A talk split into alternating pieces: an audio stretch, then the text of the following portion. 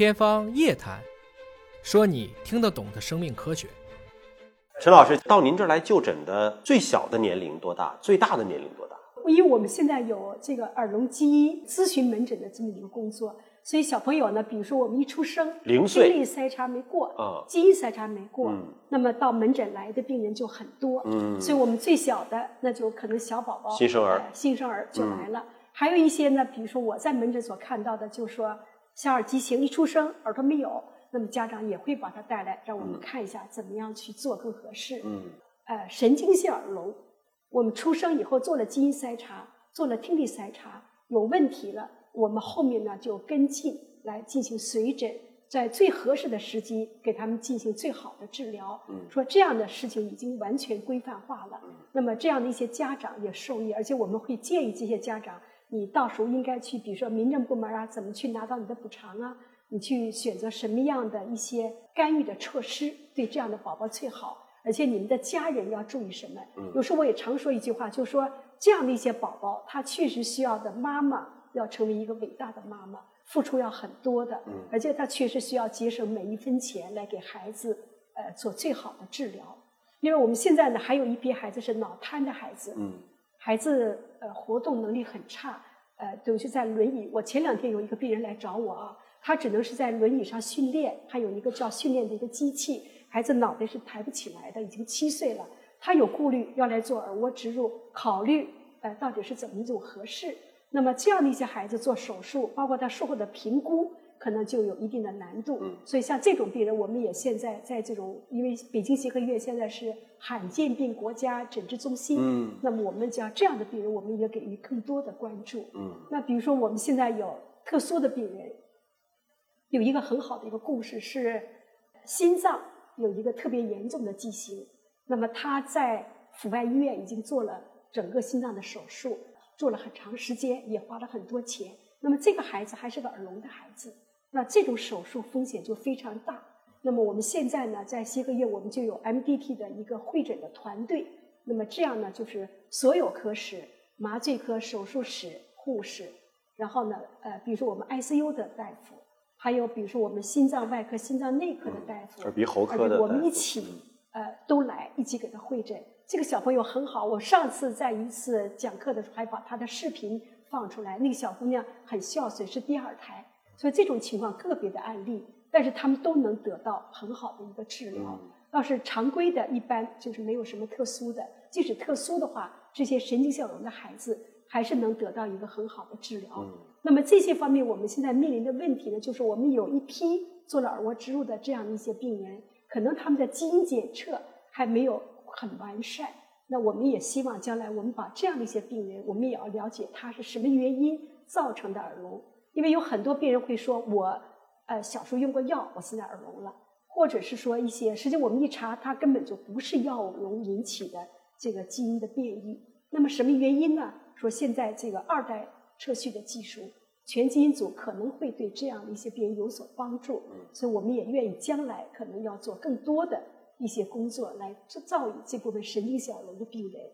您从医这么多年，有没有哪一个病例是您的这个压力非常大的，觉得当时很棘手处理的？呃，我实际现在是这样，现在医生嘛，干到一定时间呢，就说，呃，喜欢挑战，嗯。挑战难度，但是也经常被人告知说晚年要保持别晚节不保，所以说年轻大夫呢告诉他说，嗯，不能出问题，出了问题，一生出一个问题，你可能这个手术就不好再去做了，你心理压力也很大。但到一定年龄，喜欢挑战，但是你也得适可而止。嗯什么情况下你不能去做这个手术？比如说像我们，呃，我们每周有查房，你可以把你的病例提交出来，大家讨论认为你这个情况可以做手术，或者是给你提些建议，把它的难度的情况给你讲了。那么这种情况都非常好。还有我们现在有 MDT 的团队，可以多科室的会诊，有科研会诊，有临床会诊。比如我们前段时间有特殊的宝宝，是一种特别的有阿瑟综合征，有 Wonderberg 综合征，那表现的型基因型并不是说特别的明确。那我们就有遗传团队的人来给我们做指导性的发言，那认为可能是这个基因引起来的一种特殊的 Wonderberg，或者说这个病人是另外一种基因引起的，是比如说还有像听神经病，那么我们到底能不能给他去做手术？他在这个里边都有很多的一些建议。那根据这些建议呢，我们就会讨论手术可能出现的问题。那我们医生的风险，比如说我们做耳蜗植入，很很怕出现面神经的问题。嗯，说这个过程你要特别的小心，因为经常有一些发育是不正常的，或者出现很严重的内耳畸形。你这个电极能不能植进去啊？这是什么样的电极？长度是多少？有没有特殊的要求？你都要考虑。有没有耳蜗的骨化？都要考虑到。这些就属于难的。难的我们要跟病人谈，因为家长花这个钱不容易。我们能不能把电极植进去？效果怎么样？说这种呢，你都是比较忐忑，到底是我怎么给他做，对得起病人，你也对得起自己行医的这个医生。呃，你会做完手术以后，呃，我今天有个挑战，我很高兴，这是一方面。更多的方面，你说我要为这个病人着想，这么难做的手术，我把它植进去了，那我会很高兴。那么也可能说，这个电极根本就植不进去。没有办法植进去，发育的非常畸形。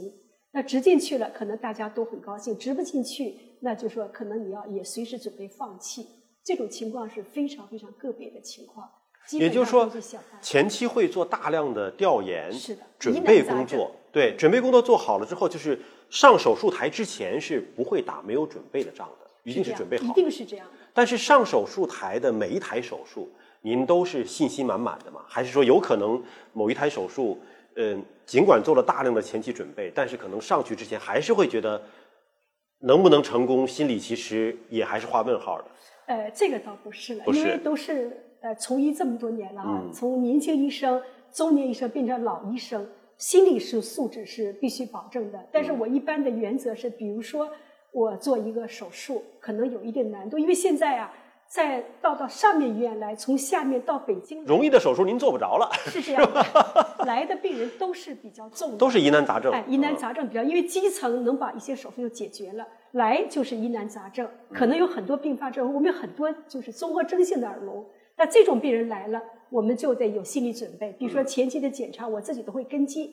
那么哪些检查做了，哪些还不够？我们一个团队大家都有一定的负责任。到时候呢，我们把这个整个的工作都考虑的非常仔细。那我也希望，比如说我礼拜三手术，我会星期二我会睡觉，保证自己的睡眠。呃，第二天的手术器械各方面都准备的很到位。嗯。呃，心态呢，我助手经常提醒我，陈老师，我们有什么事情都不要考虑，这个时候就是手术。嗯。所以这个呢，就是做到一定程度。另外，我有进到手术状态，麻醉好了，一进去就。好多事情就忘了，嗯就是手术，就非常专注了那个时候。非常专注，非常专注。到那个时候没有什么，呃，脑子没有别的事情，就是手术。我下一步到哪一步了？下一步到哪一步了？我这个手术应该怎么做？要什么样的器械？呃，而且这我们现在又形成一个非常好的共识。像我要做手术，比如小朋友特别小，或者觉得这个疑难杂症，那我就跟我们麻醉科的黄玉光主任就是说好，我这个报告发过去，我要求特别的一个麻醉师。啊，那么我要求上台的护士、手术室和麻醉科给我们一个小的一个共识。这种时候都派最好的麻醉医生、最好的手术室的护士，尤其是台上来全方位的配合。嗯，呃，这样呢，就说我们的病人真是特别受益。